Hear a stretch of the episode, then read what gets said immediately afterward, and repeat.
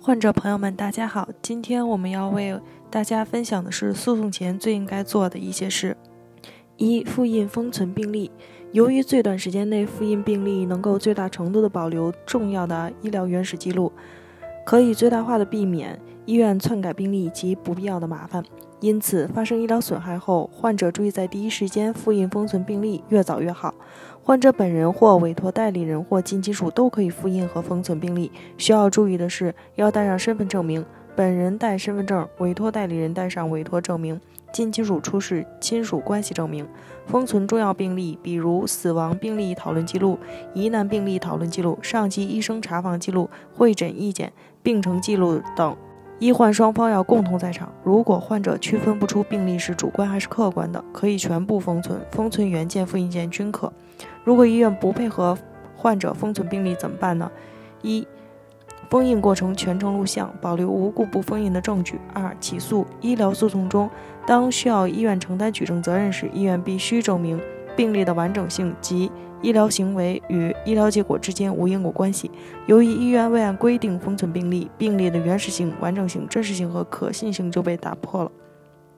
三、向卫计委投诉，请卫生行政机关对医院进行监督。二、确定医院行为是否有过，主要是避免患者盲目诉讼。最直接的办法是找专业人士评估。如果院方没有过错或责任不大，完全没必要诉讼，就不要浪费时间和精力。毕竟诉讼会有律师费、诉讼费、司法鉴定费，并且医疗诉讼周期比较长，基本是一到两年。三、委托专业医疗律师，因为医疗问题专业复杂，精通法律和医学的律师很少，而医疗诉讼中医患双方要同时出庭举行质证、举证，患者们要用专业的描述与院方辩论，所以。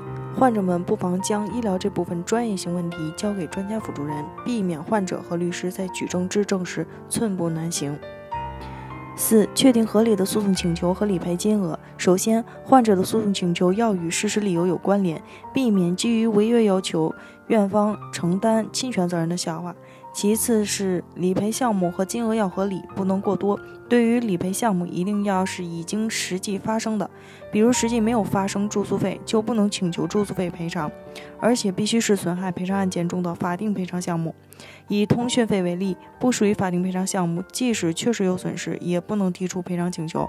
对于理赔金额，要按照相关规定计算，请点击文章下面的链接详细了解。北京伊顿健康汇聚了国内外知名的医疗专家、法律专家、司法鉴定专家、法医专家，为客户提供第三方医疗评估，判断诊疗行为是否规范、合理、合法，同时为客户提供病历封存、专家辅助出庭人服务，帮助客户维护自己的合法权益。如有需要，请咨询我们的热线：四零零零六七二五七二。